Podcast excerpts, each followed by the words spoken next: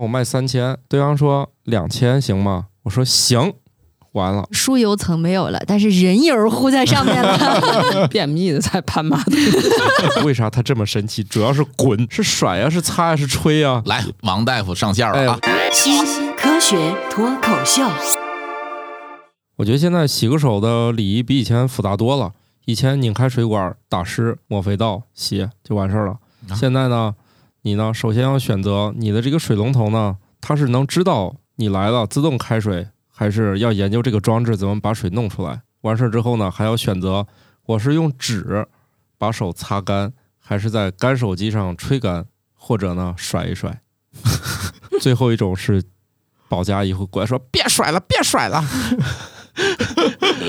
我就是觉得现在洗手特别复杂的半只屠刀。啊，我是好像不怎么去公共场所注意洗手礼仪的 王大夫。 我是不觉得这是礼仪，但是我确实有洗手强迫症的白鸟。我是从小就被训练着用七步洗手法洗手的巧克力爱巧克嗯力，我的天好呐，可怜呀、好可怜呀！这就是家里有医务工作者的这种职业习惯吧。啊，嗯是可以理解，可以，但没必要。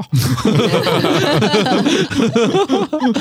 哎，何止我们家不光是洗手这样，家里面还分什么污染 区、 什么清洁区，我的妈哎呀！啊， 你家真分吗？比如说尽量在门口换衣衣服。服嗯哦呃，鞋子什么的不要进到这个客厅以内的其他的地方，然后哎你外尤衣其别外坐遇床别坐床上，上，对、嗯这其些。实我挺理解这种职业习惯，嗯你不咱哦们说难听点儿叫职业病啊，但是确实就是职业习惯。比方说，像我们这种实验室的也有类似的情况嘛。你你那医务工作者是分这个污染区、清洁区，我我们觉得这就个是实验做多了以后啊也会有一个强迫我症，们就这是 个洗碗也要那个对卑鄙不挂水珠 嘛。是是是，啊，好，大家正在收听的节目是《生活漫游指南》的子栏目《新科学脱口秀》。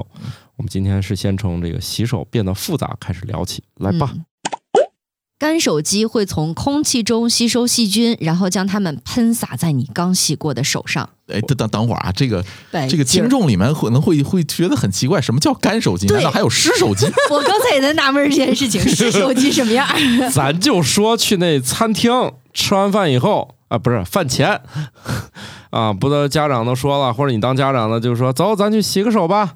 洗完手之后呢，你可能会就又摸手机了。对对对，不是嗨， 就是它旁边会有一装置固定在墙上，它呼就那个来一股风的那个东西。嗯嗯嗯，嗯，哈手机要湿了很容易进水的。咱说的是让手变干的那个机器，对，就是吹干机，对吧？对，烘干烘干手机。然后你会觉得吹着吹着风就变热了呢，就代表你的手已经基本上干了。但是你看现在洗个手多麻烦，洗的时候还要决定我是用洗手液还是肥皂。完事儿了，是是甩呀、是擦呀、是吹呀、这弄得还现在洗个手感觉都选择焦虑了啊。所以大家是不是在年幼的时候第一次见到干手机，觉得还是很对很很新新奇鲜的对我我最早发现那玩意儿在快餐店嘛，嗯，对对对对对，某品某牌快汉。堡嗯店、对对对对，某知名汉堡店，我记得当时第一次用那个干手机的时候，还有点试探的心情在里面，小心翼翼的把手伸进去，看到哪个位置它会启动，嗯，然后在哪个位置你它又停止运作，你是怕它咬你吗？有一点那种紧张的情绪 在。小朋友确实害怕按手机的，它因为噪音太大了。嗯，一度我们家那个都不因此而不敢去外面的厕所。就算我已经用过很多年干手机了，我遇到某品牌那种长得造型上其貌不扬，然后它的风口不像别人是一个宽宽的大风口，它是只有两道缝儿。当你把手伸上去的时候，你差点给它给吓尿了都。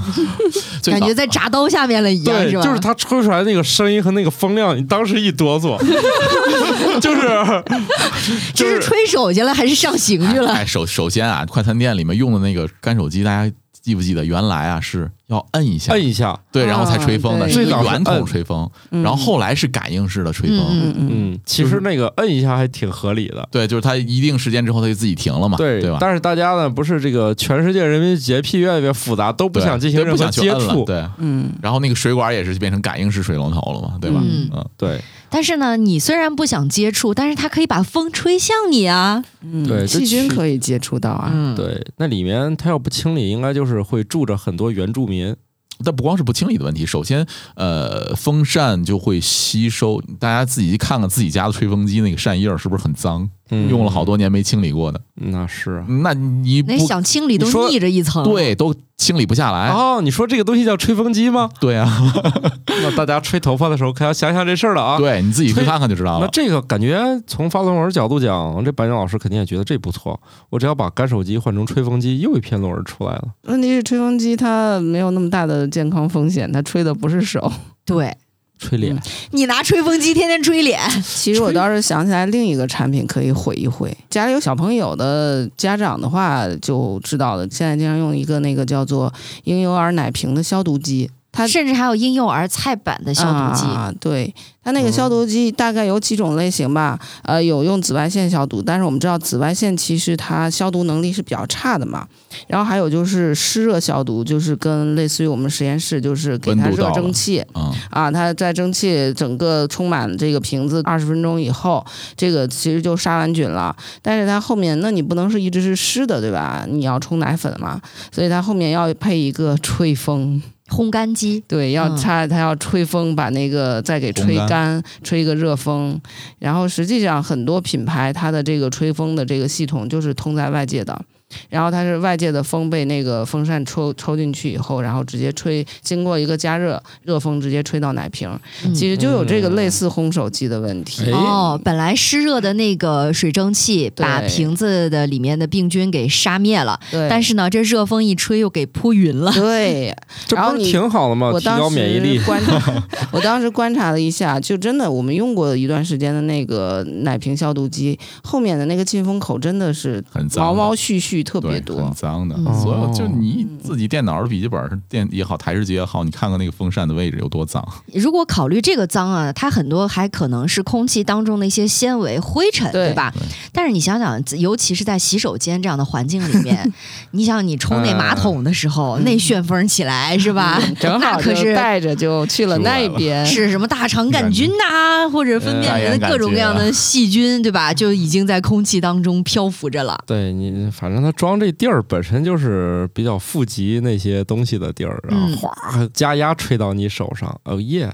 带还 着吹的还够匀乎的，带嗯，对，而且是生单位时间吹的还挺多，对，就把是吧大肠杆菌啊、肝炎呀、这个粪便里的这些细菌啊，给你高速吹到你手上，因为甩一甩的话，可能还甩不了那么多，那么甩匀。甩，阿姨就在旁边那里看着你 了。年轻人不能这样，啊如果有纸的，有那个一次性擦纸巾的话，一般我是用纸，我很少吹了。现在其实这个干手机吹出来风里头富集细菌，这个我记得好几年以前就看到过这个对文章我觉得甚至不如干手的那个洗手液，啊，就是哦不是免洗手洗液的免洗那个洗手液啫喱的那个对啫喱那种。消毒凝胶。慢慢的这个商家是不是也可以少装点设备？啊嗯哼哼主要是它一吹完，地上好像也还是很多水。对，因为它那个嗯水就还是会滴到到地上，阿姨还得给你擦，哦，但后来好像有些设计就带接的盘啊儿了。那就更脏了。这些水都 积积到那儿就湿湿的地方，然对后， 我见过，甚至还有那种底下的那一部分比上面还大的那对种，就是那是种吧？对感觉底下能装好几升水。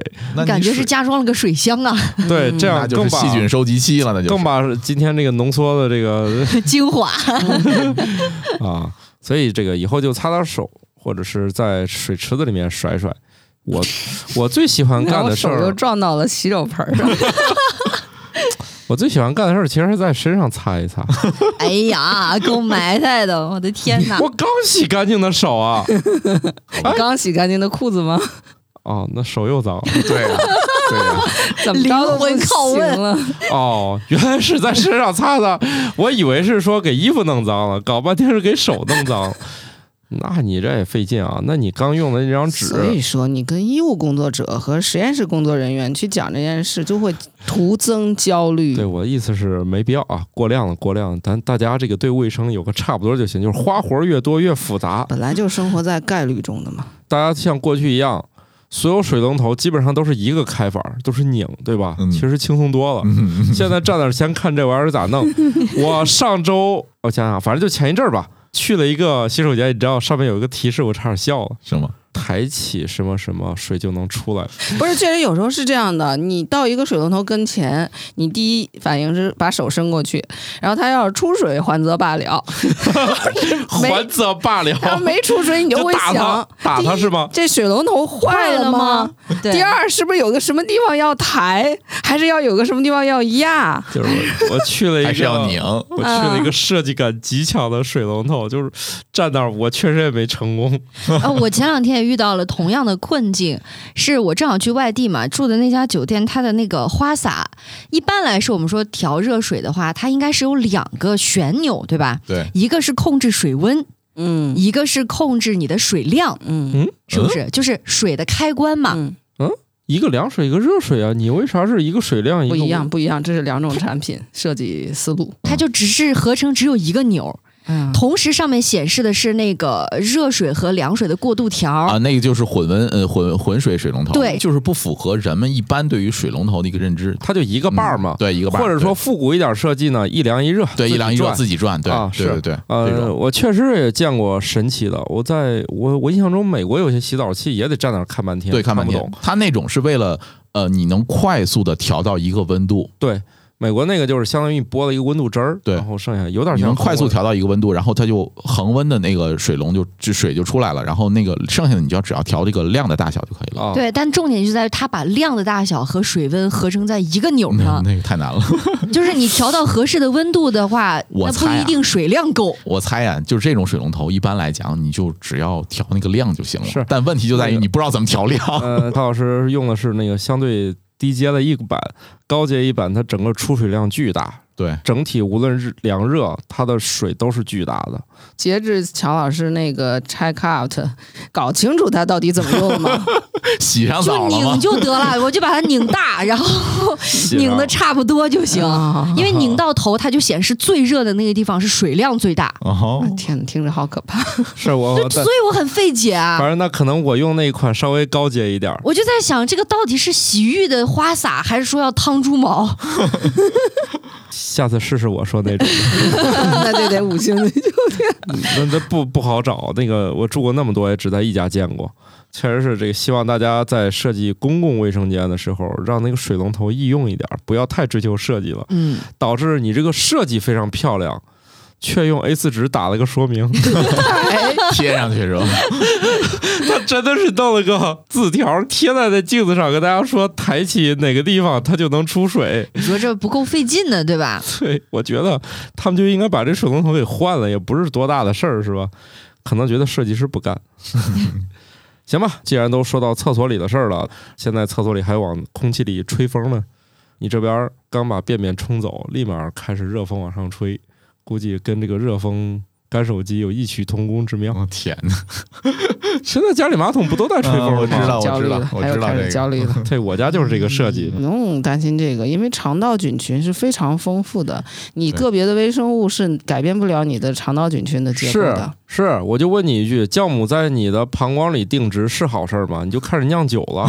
怎么它会在你去了？怎么会进到你膀胱里 呢？听以前我们的节目吧， 刚才说了干手机，现在说手机，和马桶多项有关微生物在手机上滋生的研究显示，手机可能受到多种潜在病原菌的污染，比如会引起腹泻的大肠杆菌和引起皮肤感染的葡萄球菌。同时，研究还发现，手机上的很多病原体都具有抗生素耐药性，并且即使用消毒湿巾清洁过的手机，依然会重复携带各种微生物。所以，定期清洁手机非常重要。就这句话给我整焦虑了，咋定期清洁手机？来，王大夫上线哎，了啊！我就是想知道这事儿。嗯，手机清洁啊，呃，如果大家看这个 YouTube 也好，或者说一些视频也好，就会发现有一类的啊，视频 UP 主就是专门给你清洁这些电子产品。 哦，继嗯然后贴膜之后还有新的产业是吗？对，大家是真是不知道这个手机的这些藏污纳垢能能力有多强。抠出二室一厅。是这样的，大家可能现在觉得这个手机好像一体化设计啊，又不能开电池盖儿了什么的，挺好的，对吧？但实际上它那些细缝里面，如果你就是用手机用的时间比较长的话，那些细缝里面会存非常多的微生物啊、脏的东西，非常皮 屑，对皮屑呀、哎有或这样者是油脂啊，这样都会有藏在里面有。助于手机防水是吗？那怎么盘出包浆生了来了是吗？而且尤其是尤其是什么呢？有的人喜欢戴手机套，前段不是看了吗？那些呃连马云都用手机套手机壳儿儿是吧对，它手机壳儿就一个很大的问题就是灰尘啊、油脂啊存到里面，它就没有被摩擦掉的只这进个，不出。对，它就存在里面了。哦尤其是听筒位置、充电线的位置、麦克风的那个小眼儿、那个喇叭的那些小眼儿。如果这个手机这个屏幕和中框之间的接缝比较多的话，就是它那个缝不是一体的，都存在那个位置，非常脏。如果呃有人看过这种视频的话，你可以看看他们用那个显微镜或者用放大镜放大了以后，你就会看到那个位置的油脂啊、灰尘啊，哦超级多。这是不是要留个广告位啊？是有些不合格王的。大夫专业清理手机，专业清理手机二十年， 对，所以我我们家的手机基本上就是我会定期做一些清洁。哎呀妈呀，算了有吧，专门的工具吗？卸八件儿那种有类似的工具吧，我会使用呃放大镜比较细的那个针，我甚至会用扎针灸那个针去清洁耳机听筒的位置。耳机听筒的位置是一个钢网，是一个膜，那一层钢网膜呢，首先是它为了透声呃设计，它是孔状的。如果你这个灰尘堆在里面长时间的这个不清洁的话，首先第一个它会影响你那个听听就声跟音的耳质量，塞一样。 对，听声音的质量就是声音就会下降了。甚至有些 A P P 说什么这个能放大声音，然后把这些灰尘震出来，但实际效果并不是特别大。所以呢，大家尽量就是你再不济，就是用一些废牙刷把这些地方 刷一刷。到这儿有必要提醒各位听友一下，听起来前面那堆都是危险动作，不要轻易模仿。啊，还好还好，你用干牙刷的话也还好。但是它不拿会针给灸针刷往里进去 吗？呃，不会，就是你只要足够小心的话，没有问题。我就是这这个东西我觉得还是大家看手法吧。 对我觉得大部分人可能没有这个手法。 请那问我就那我针就灸针上哪儿买？所以还是得插广告哦位。就是一般来讲，这就是大家做一些简单的清洁，使用这个酒精的那个呃湿巾，然后进行一些表面的清洁。然后呢，那啊就是会不会把防眩光层擦掉？会，好家伙，不是不是防眩，贴膜不光是吗防眩光层，是实际上是疏油层会擦掉，哦，酒精就可以擦掉了，对，就会溶解，对所以对吧？还是要贴膜嘛，嗯嗯，贴膜，那你膜上有那个疏油层的话，也会擦掉，一样嗯膜就可以抠掉、扔掉，再就换一再张。换一张了，对，明明人家这手机设计的挺好的，最后又是壳儿又是膜儿的。嗯，大家为了延长手机使用寿命嘛，这个王大夫以前在做过一期王大夫诊所，专门就是清洁电子产品的方法。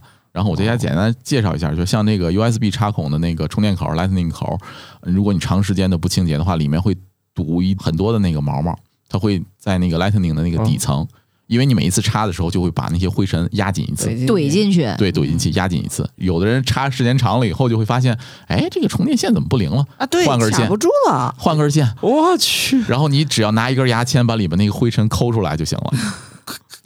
然后建议大家选牙签材质的时候也啊注意一下，对别让牙 签断理了。面，呃，还好，就是针那个针灸针竹制牙签儿没问题。竹制牙签儿的话，清洁一下，包括耳机听筒的呃麦那个那个喇叭那个口儿里面也会堆积非常多的这个杂物，然后拿那个竹制的牙签儿稍微的擦一擦。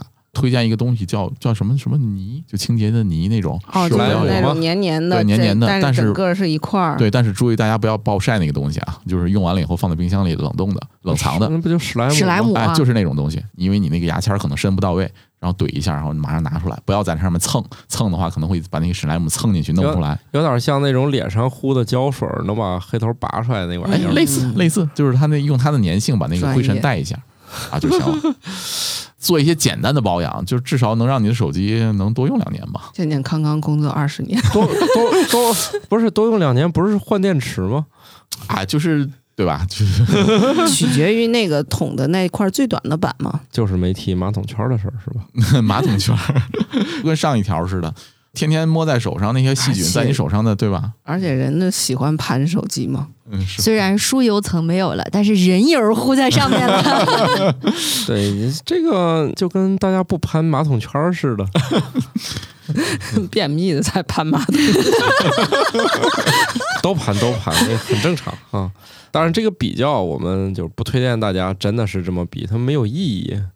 好多这种都是说的特别吓人，是吧？说马马桶里里的水，啊，之前是有新闻，它是做了这样一个类比，就是说某些长时间没有清洁的制冰机制作出来的冰块儿，什么比马桶里面的水还脏，就是产生这种类比。其实我们今天分享的这个信息里面，它还有一条是这么说的：说事实上，你的手机可能比马桶座圈儿还要脏。就这种类比，它是没有意义的。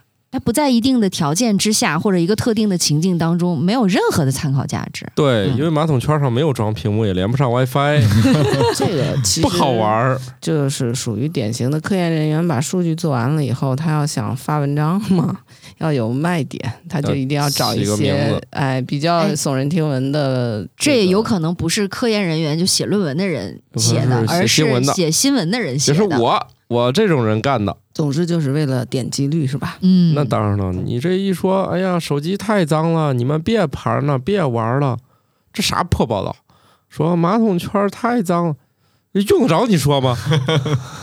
是吧？你就跟王大夫之前节目说了，我们把一些再正常不过的事儿给怼在一起的时候，大家才开始关注。你说每一样是不是单独说都挺无聊的？前两天我还看到一个新闻，就说现在呀、大家更换手机的频率已经大大的降低了。以前可能一年换一个，现在可能是三十六个月还是多少个月才会换一次手机我。啥事都没有，一年换过一个。就是有人我有人我只是是这样的举了一个极限的例子啊，就是哦对比以前的数据来讲，现在大家使用手机的时间越来越长了，也就意味着需要王大夫这种专业清洁手机二十年的人 的几率大大增加。嗯，我是我我的手机用了四年，换了块电池，我觉得它还能再用四年。嗯，哦 主要是因为手机的性能已经到了一个程度，就没有更吸引人的新的对它的性能就已经足够了。对于现在的应用，以前一经常换是因为当时的芯片发展没有这么快，然后跟不上对软件的发展。嗯现在软件发展也就到这个程度了，然后硬件的发展也到了一个程度了。旗舰档次的这个各大品牌的手机都是在五千以上，哦旗舰旗舰机都是五千、六千、七千，甚至是嗯但是有一个东西还是可以经常换一换的，比如说你的枕套。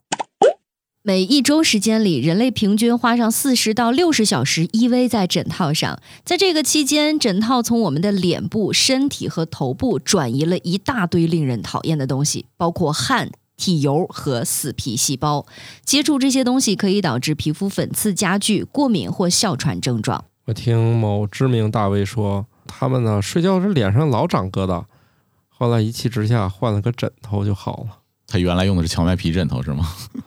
这就没打听。总之就是说，觉得这咋也不对劲儿，后来说要不换一枕头，哎，解决了。可能就是过敏或者是枕枕头，你太想脏啊了，里面那缝儿那么多，对就太吸脏满了，就是你清洁也清洁不出来了。都是培养基。定期换枕套，还有这个定期换枕头、定期换床罩，对吧？床单子，这不就是应该 的吗？对，还定你要再说就定期换换房， 这个换的价儿确实有点大。 这浴室早看你不顺眼了，换一个。你是把皮屑都蹭在房子上了？每天盘房子呀。定期换洗衣机，对吧？那我感觉猫整天确实是干这个事儿，天天盘房子，是吧？没别的事儿干，就一会儿盘沙发。一会儿盘窗台儿， 好忙啊！枕套这个我不知道各位头油怎么样，啊就是说，如果我我记得我年轻的时候就是头油比较重，一两个礼拜就得换一回枕套，然后那个你就明显的感觉到枕套上 呵油油比较重， 嗯但，是现在岁数大了好像好点儿了， 是你的容忍度提高了，好吧？不脏啊，是不是脏用了啊不，同色调的枕套啊？不脏啊，还还好就是深色的或者是那个对吧？就是不明显的枕套换点儿。每次看还好，不用洗了。哎，我有个迷思，就是我我特别有意思，我的床单子倒不是至于像大家在微博或者或者一些实在有是个人印儿刷出来有个人印儿，那那倒不至于。就是我我我睡觉那个床那一半儿呢，这个这个床单儿总是褶皱的状态。您晚上这老雇佣是吧？哎，对，就是翻身可能床很奇怪。 就我观察，可能是因为啊，呃，就是 我老婆睡觉，她老挤我，然后给我挤的呢，这个睡觉的宽度呢不够。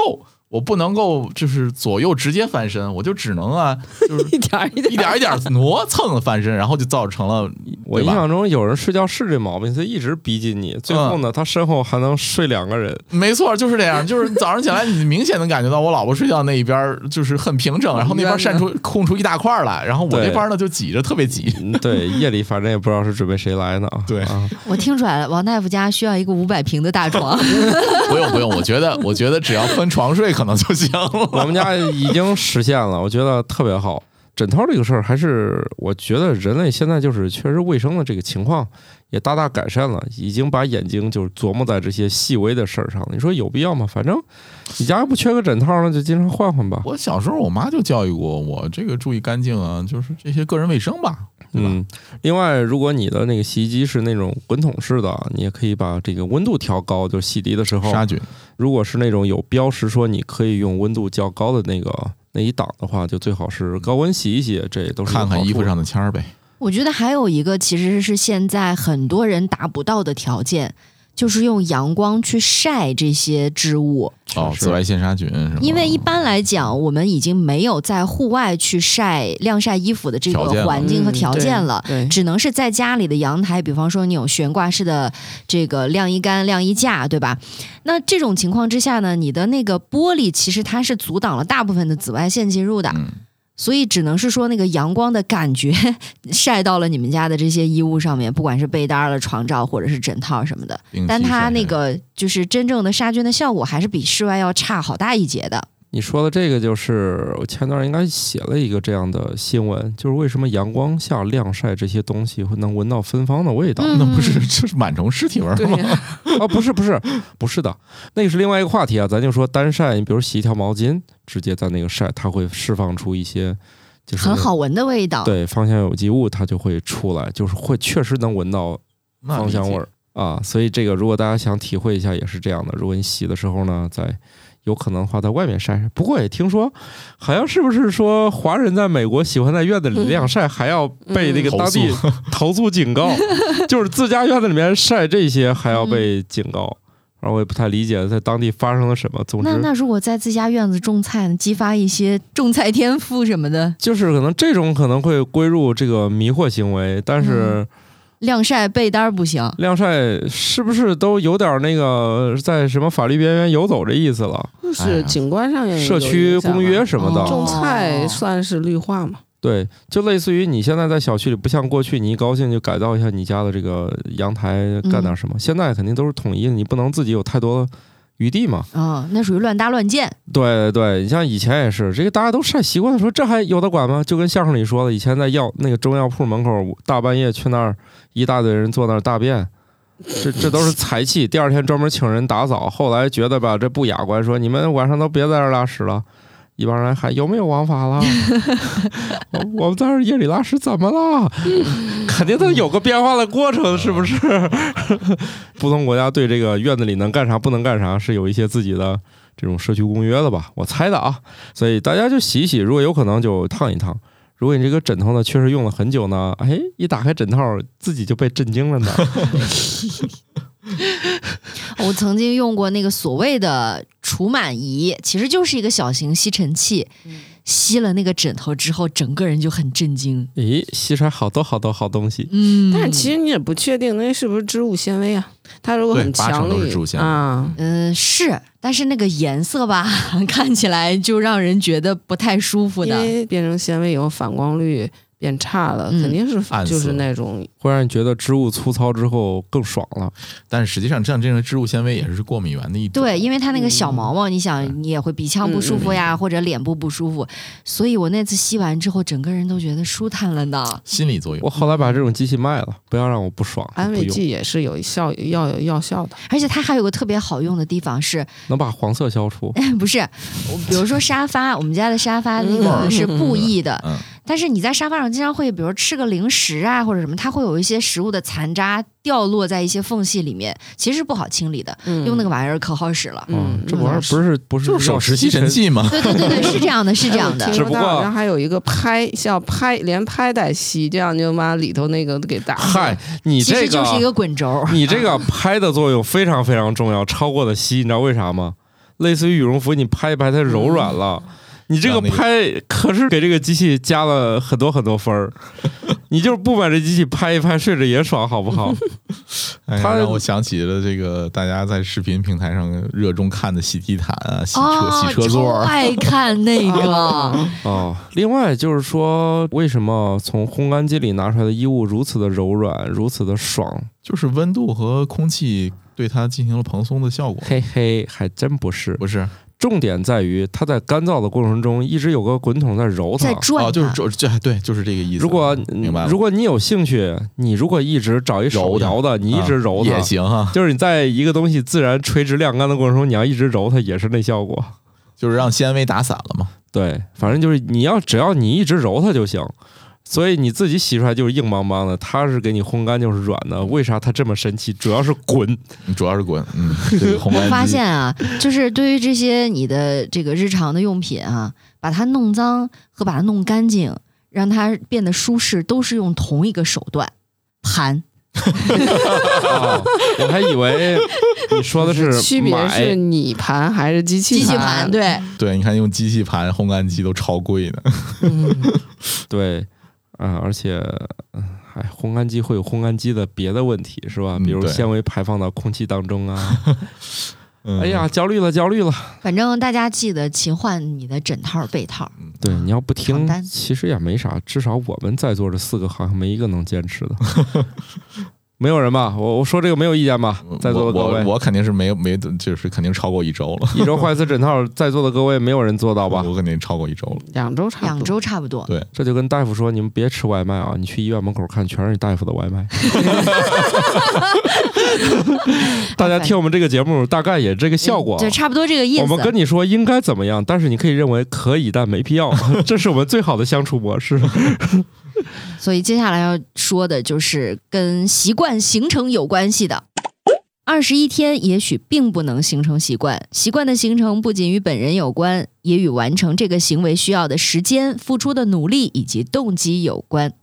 现在在中国流行的一些概念，很可能早就发明了，而且它在全世界，嗯、也火了很多年。说实在，它的效果也就是当年可能谁一拍脑袋弄出来的。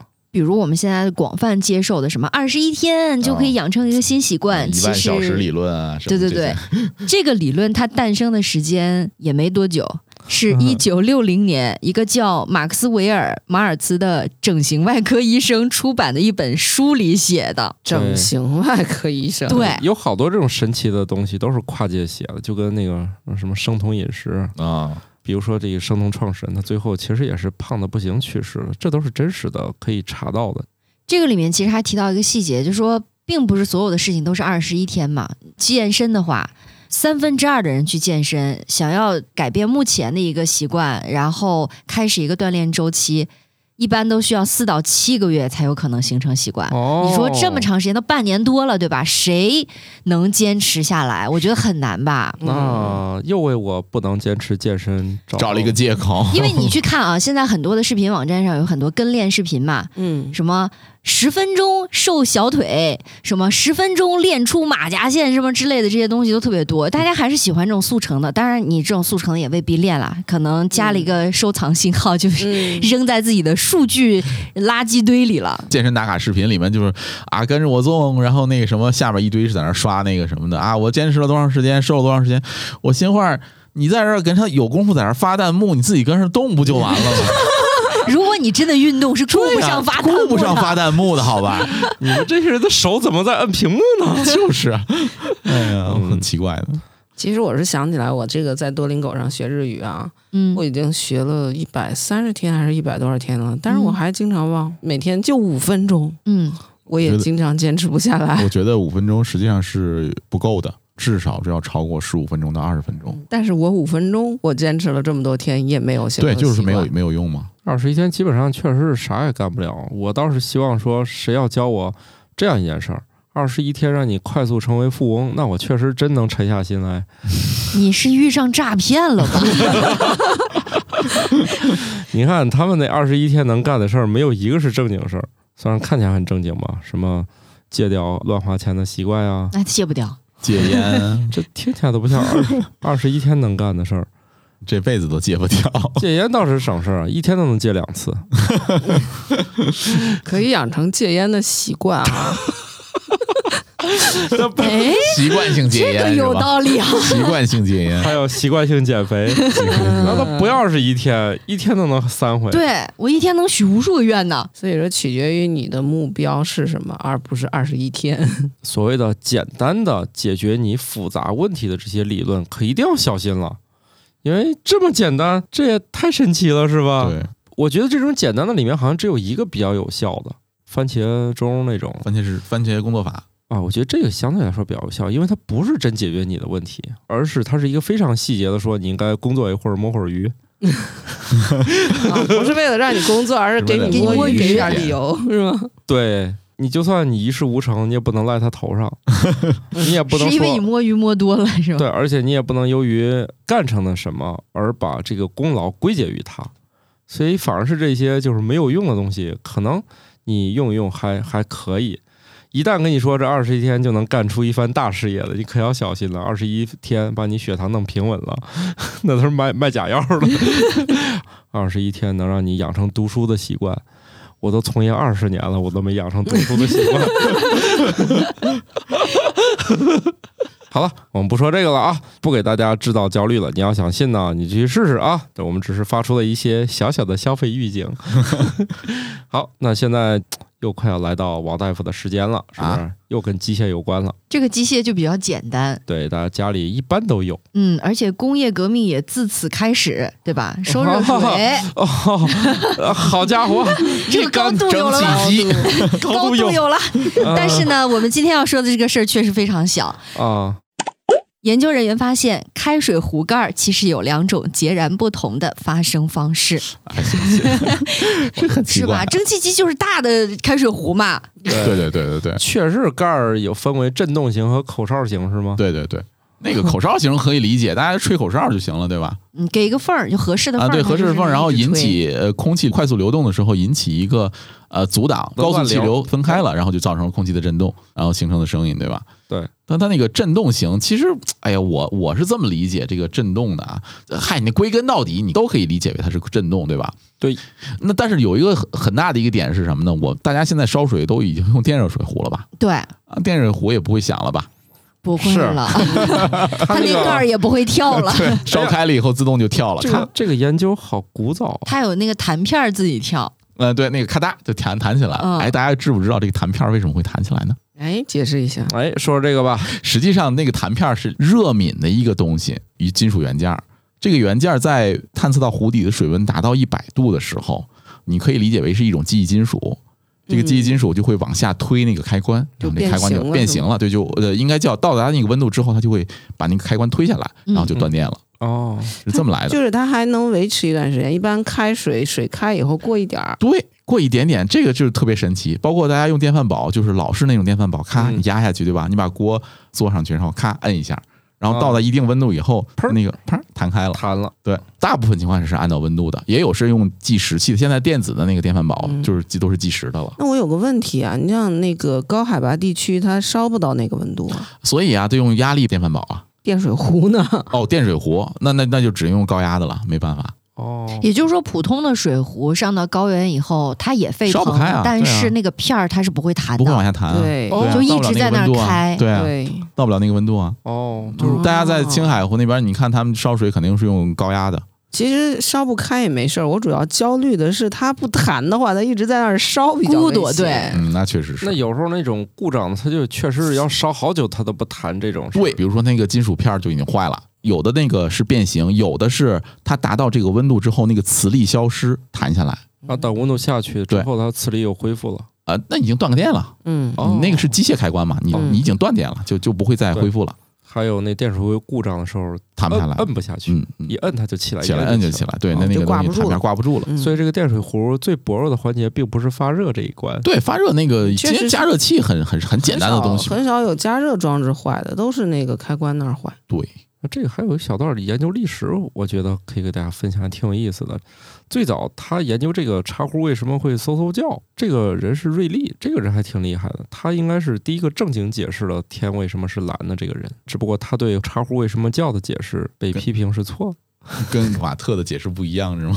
你像他之前解释天蓝那个叫丁达尔嘛，丁达尔效应，嗯，瑞丽证明他是错的，然后瑞丽又说了一下茶壶为什么会叫，解释的是错的，冤冤相报啊，嗯出来混总是要还的。对，别当看科你学家，你就不要怕犯错。对，你想逼逼别人，人家还逼逼你呢。科学就是这样进步的嘛。后来是两个剑桥大学的工程师，就是说刚开始的时候是由于空气在夹层中上下震动，就像着你对空瓶子吹气和吹口哨一样。但当压力不断增大的时候，喷出壶盖的气体呢，就会剥离出叫涡流吧，嗯它就会发出声音。然后这个频率取决于喷口的长度和其中的压力的大小。然后温度上升呢，意味着压力变大，所以调门儿就高了。大家如果用老式烧水壶烧这个水的话，壶盖上面首先有一个孔，对吧？嗯，这对个，孔如果你拆下来的话，你能看见它是一个双层结构，就是内外都有一个、哦都有一个孔，嗯中间是空的。嗯，嗯，所以他在就是为了让他想的。对，还有一点就是，如果你倒的那个水啊，在壶嘴儿的那个下面，它烧开的时候，这个压力达不到那个高度，哦就造成了那个压力从直接从壶嘴儿跑出去了，嗯，哦所以它就不哦会响。如果你倒的水足够一高定，要封闭起来对。，如果把那个壶嘴儿的位置封住了。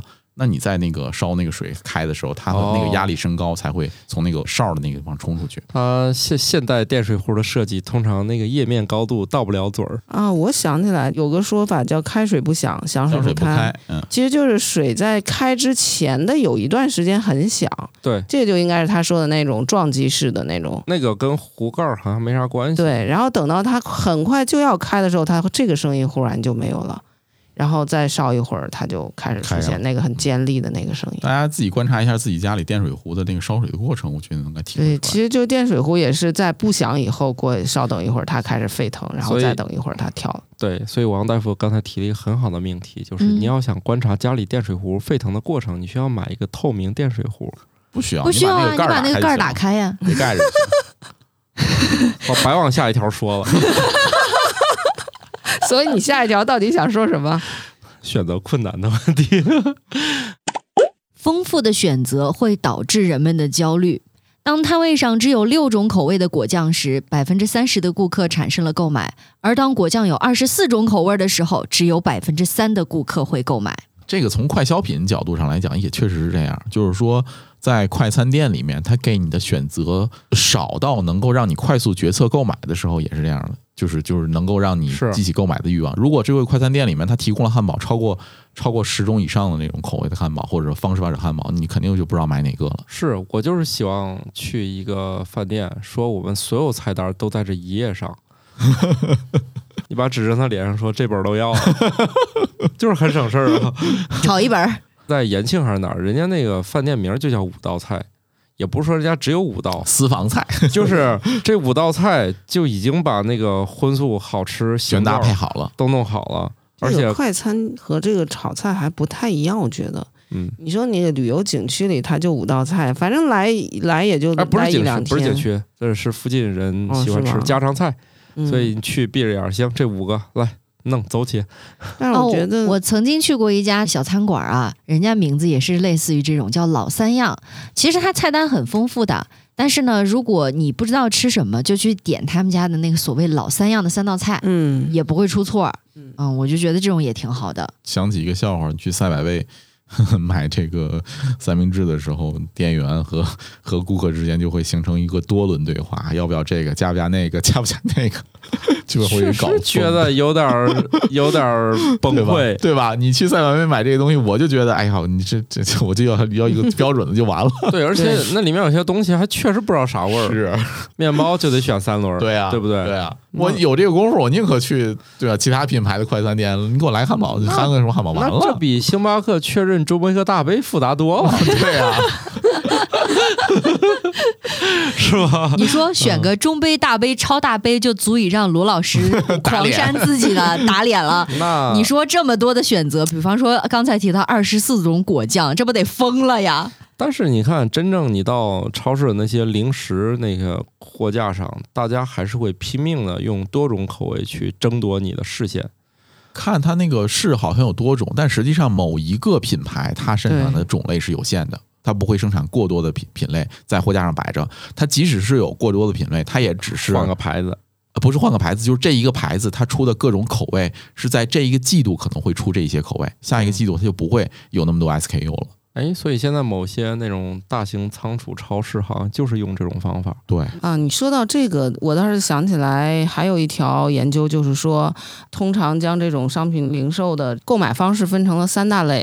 第一种呢是它给出的选择比较多，耐逛。哎，还有一类呢，就是它每一种商品就给那么几个，可选择的类型比较少，而服务比较一般的这种商店的顾客呢，他往往就价格特别敏感，他对于每一种商品具体是哪个，然后里头有一些细节要求没有那么多，但是他特别在意价格。便宜马上就买。哎， 哎，那跟山姆的说法，您看它不太一样啊，就是他反而是给出的选择很少，对他山姆就是这种，他价格你一般他选择它少，但他贵啊。不贵，他批量的，你要算单你要价的算话单价很的话便宜还的。行，要说也是，嗯就是大家会觉得山姆虽然每次去一趟消费比较贵，但其实还质量和数量来说还行。还有第三种方法就是咱们现在用的也比较多的在线购物，主要研究了什么呢？就是因为第二种人群，就是种类呃比较少，服务比较一般，但是价格敏感的这类人群，他反而其实对这个商品的定价，他有比较高的权利。选择特别丰富，要求的特别精细的这个，其实可能只能针对很少的一个群体。就是这群人确实容易焦虑，你要没啥钱可花，我就要一卷卫生纸，那可不是能买到就行啊了。对什么牌子的、多大无所谓了克数的，对都这会儿无一所看谓好家伙，现在这个这几个层往那儿一看，几层纸，这个嗯多少是克一多少卷一一卷多少有斤，嗯心无嗯心。对吧？哎不过我觉得这还好吧，我觉得女士卫生巾那种，那应该就是一般人会头脑爆炸了，长度那对我你觉来得说是对于肯定男头性脑来爆讲，肯定炸头脑爆炸了 吧？对我们来说很容易区分的，对吧嗯据？二说十是四厘米、据二十五厘米，据说是不是有一面墙精确到厘米？对 呀、本来就是呀、它有的对啊是会有那个商品展示嘛，比如说包装上写着超长，你其实没有概念，对吧？啊，然后呢，它就做一个商品的一个展示在对前面，帮到底有多帮助长，帮助你去选择。会不会是从十五到六十，全部就是每一厘米为进阶它？现在其实就是这样，就有很多特殊的消费者，他的需求是不能被满足的。嗯，哦，所以还是嗯先多生产点大陆货。肯定对，但是这是样对于的有一些商家来说，它就是针对了那个小人群，只针对某一个人群来进行产品的设计。对高端手工黄油什么的，啊，比如说什么什么什么婴幼儿专用啊，什么嗯，就类似这 种。好家伙，你看说到财富密码了，任何东西标上婴幼儿专用，好像都卖挺贵。哎，郁美净就不是，还是不是买郁美净的人，他不买其他的就是婴品幼类的儿婴专儿用的护肤品牌啊，啊太，比方说我，你是资深郁美净用户对我们家也 是，打啊，钱，对，你是属于哪一类的？反正我现在越来越倾向于品种别太多， 对消费敏感。直男对价格敏感。对于有一价格部敏分感消费是者来讲，去比较产品在不同平台上的价格，甚至会成为一种嗯乐趣。对，是一种乐趣。对我就是希望直接告诉我这个合适我就买，不合适就算了。但是我希望你不要用价格背刺我，你不要我这个月买五百，下个月立马降到三百，这样我会不开心的。不告诉你嘛，但是他们这个你就做不要手闲的再回去查所以人了。家对就说了嘛，有个东西线上购物没有这个效应。有有价保有啊，他价他保老给我推送，他老推送的，告诉我这玩意儿又降价了， 我都买过了，能不能别推送了？ 但是这种推送也有自己的套路的，嗯，比方说你买了这个产品，其实虽然是它用了同一个链接，里面是有不同的配置，价格是不一样的。啊它通常说的会降价，只是针对于其中的某一个配置，一般来说是最低配置它降价了。哎别解释了。总之，最近不是很多人不停的买固态硬盘嘛，就是每隔一个月降一百块钱，嗯哼嗯哼嗯大家刚就是买完被就是刺了其实还是有一个这么一个策略的，就是啊，他会告诉你，你再买点儿平衡一下成本 嘛，单位成本。对，均一下仓，对，不知不觉就又买了一个，又买一个，下个月又降价了，他就很特别恨得慌。现在可能你在电商上买东西比较多，呃，很少有这种体验，那就是讲价。以前在那个哪儿，我记得我们小时候的时候买衣服要去一个神奇的地方，批发市场，对，啊看着父母跟他们这个讲价，我就对我觉得这个过程其实很有意思的，所以接下来的这是吗个研究跟这个有关系。在销售的过程中，做出循序渐进的让步，买家对卖家的评价才最高。是，比如说，嗯，我卖一个东西，比比如我在某海鲜市场我卖一个手机，然后我卖三千，对方说两千行吗？我说行，完了， 对方买回家一定觉得这手机哪里不对，嗯，他就会觉得他还可以讲到一千，不是，他就觉得这机手机肯定有有问问。题。对，就是说他明明占一大便宜，就很不爽。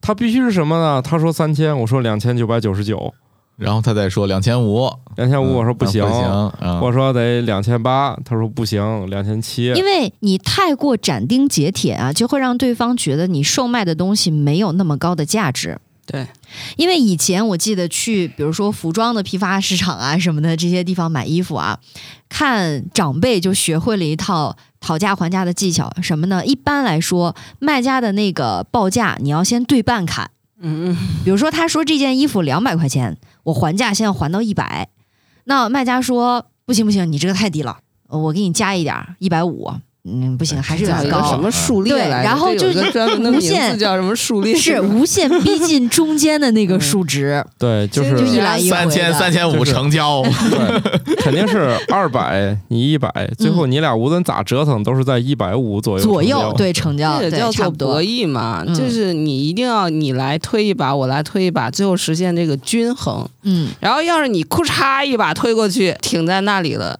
你就觉得这个事儿不符合你的认知。对，其实以前买菜也讨价还价，现在对可能是咱觉得时间也比较重要了，咱也不可能在菜摊上搞价了。嗯其实很长一段时间我都受不了这个讨价还价。根据调查结果显示，相对于强硬又坚定的谈判者而言，热情友好的谈判者最终为同样产品支付的价格高出了约百分之十五，这不就是情绪也能兑换成价值吗？一下子就为你的开心买了单呢。对我，我确实觉得，如果你这东西能一次定价到位的话，我比较喜欢这个。从电商的策略上也是这样，一个喜欢自营著称的平台，其实他们着力发力的点是搜索，它尽快让我用关键字就下单。而那个另外一个以那个卖家众多而著称的平台呢，他就是觉得我要满足那批爱逛的。那比如说，你作为卖家，你的定价策略是什么样的？一个同样的产品，以现在这个市场来说呢，我这样的卖家不会有生存的可能性。对，比如说别人卖十块，我就定八块，说我没工夫跟你磨价，我就定八块，他也不会成交。对，因为别人觉得你这个东西肯八块定不钱有值问题八块，对，或者他过来想试探试探六块，我当场就翻脸了，我说滚，嗯，对吧？嗯肯定也我做不成生意，就是在这儿了。肯定也是变化了嘛。你像以前的买衣服，所有衣服的价钱是不透明的，你也不知道这玩意儿该值多少钱，因为每一家都是乱报价的。对你就像我刚才提的那个例子，比方说卖家给你报的是两百块，你还到一百块，他特别痛快的就说可以卖给你，你就觉得价儿还少了，嗯因为这个衣服肯定不止一百块，可能它只有几十块钱，我太亏了。嗯这个呀，还是有一个点，就是那个不同的商品它其实不一样的。你像这种衣服这种快消品和你这个食品，你很容易能识别它的质量。你像他刚才说那手机，人们三千块讲到两千块，为什么不直接给到一千五？除了就刚才说的这种以外，就你就会质疑它的质量的问题。嗯，嗯，嗯，还有像汽车这种，它这就属于半垄断性行为性的这个行业，那它这个产品的定价策略又不一样。你想买车，你在那儿讨价还价是一个，反正我觉得就更头疼。而我又知道你要不砍价，你就是个冤大头，就这事儿让我特别不爽。所以我就觉得这个新能源车我就比较开心。你就别要买车了。就是你要坑我，你就摆在面儿上，没有我可以搞价的空间，我也很很幸福。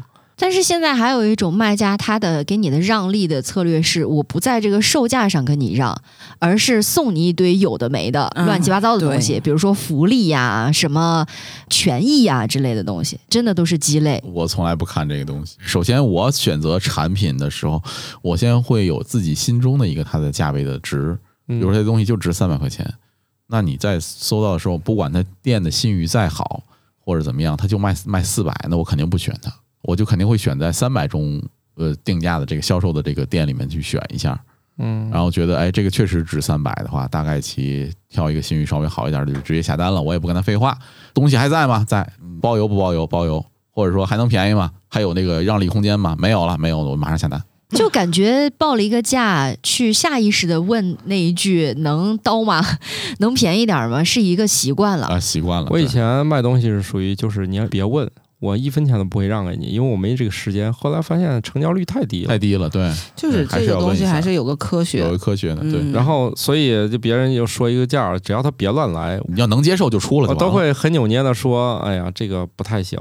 如果说他不买了，不买就算了。对，不买就算了，或者说别让了，我给你包个邮。第二种啊呢，哦就就是稍微有来有回的，就表示行吧，这价儿我对接受完了了啊，啊。其实买家也未必是说你一定要给我便宜，对而是说对对我们有这样一个流程，对是一个买卖对双方信任搭建的过程。对把啊流程走完。他就仿佛对，他就仿佛说，我要是原价买，我是不是个傻？那个， 对， 你说我都原价买了，跟你聊几句还不行吗？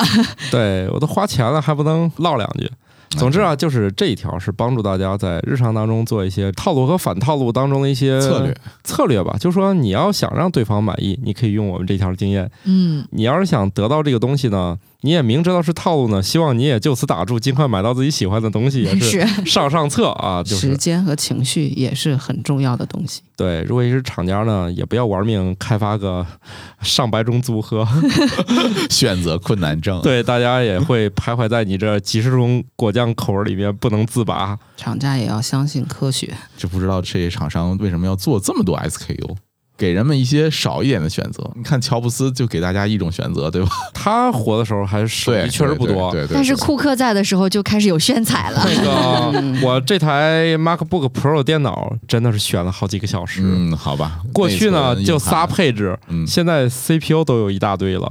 他那个刀法精准到你到底这九百块钱是加 CPU 上还是加内存上？就跟电脑电子产品来讲就是这样了，内存、硬盘、CPU 这种东西，屏幕，然后尺寸，对吧？从这个上面来讲，我觉得还能选，但对于食品来他讲比有这较么多专业，种。嗯在这方面比较专业，所以他觉得能选。在我来说，我就想你给我一键打包，这九百块钱到底加 CPU 加内存上非常烦人那。肯定是加内存，我 我选的 CPU。嗯包括苹果，我觉得它初期的策略和现在策略不一样，可完能全也不跟一样它了。的那个对定位、它这个供应链管理什啊么的嗯也都完全不一样。一样了。所以我，我是认为厂商，呃，就对于我们这种直男或者是这种真群来讲，还是少一些 SKU，就是只出几种就可以了，嗯保护啊一下物保种，护一下。对，针对姑娘们的市场呢，你就玩命弄。我认为啊，就是从我直男的思维来讲，他们的这个乐趣不是在于选购到最后的商品，而是在于选择购商品的这个过程。。购物本身就是有一种控制感的 对，祝愿大家都能选到自己喜欢的商品吧。节目的最后是这样一个升华吗？好太 的，高级了，新科托冷知识大放送。世界上最长的蛇是网纹蟒，它们的长度通常超过六米。但有记录以来，最长的网纹蟒是一九一二年在印度尼西亚发现的，长达九点七五米，超过了长颈鹿的身高，比十六只柯基头尾相连还长。每年约有两千五百至三千吨黄金被开采，世界上最大的金矿是巴里克黄金公司的内华达金矿，年产量高达九万九千二百二十三公斤。在历史上开采的所有黄金中，有三分之二是在二十世纪五十年代以后生产的。大约三千五百年前，青藏高原地区就开始放牧奶牛，获取乳制品了。乳制品支持了早期牧民向着广阔而又没有耕地的地方扩张，最终使青藏高原成为广泛的有人类居住的地方。鳄鱼本能的害怕人类，很少攻击人，但它们被激怒时还是会有攻击行为。要知道，成年鳄鱼在陆地上的最高时速可达每小时二十至三十五公里。经过发酵的咖啡豆会获得独特的风味，但是具体香气成分有什么一直是个谜。科学家用发酵处理法的咖啡豆冲煮咖啡，并首次从香气中找到了六种主要风味贡献物质。嗯那感谢大家收听今天的节目，是不是王大夫呃这个要常来做客了啊？对呀、感觉王大夫要常驻了啊！嗯，太好了，呃都把自己要清理的手机寄到我们节目， 排号啊，排号啊！但是不一定给你寄回去。好感谢收听。拜拜。拜拜。新科学脱口秀由生活漫游指南制作播出，节目依然在进化，欢迎提出您的建议，请在微信添加好友，搜索小助手“生活漫游指南”的拼音全拼，加入听友群，用脱缰的快乐和天南海北的朋友们漫游吧。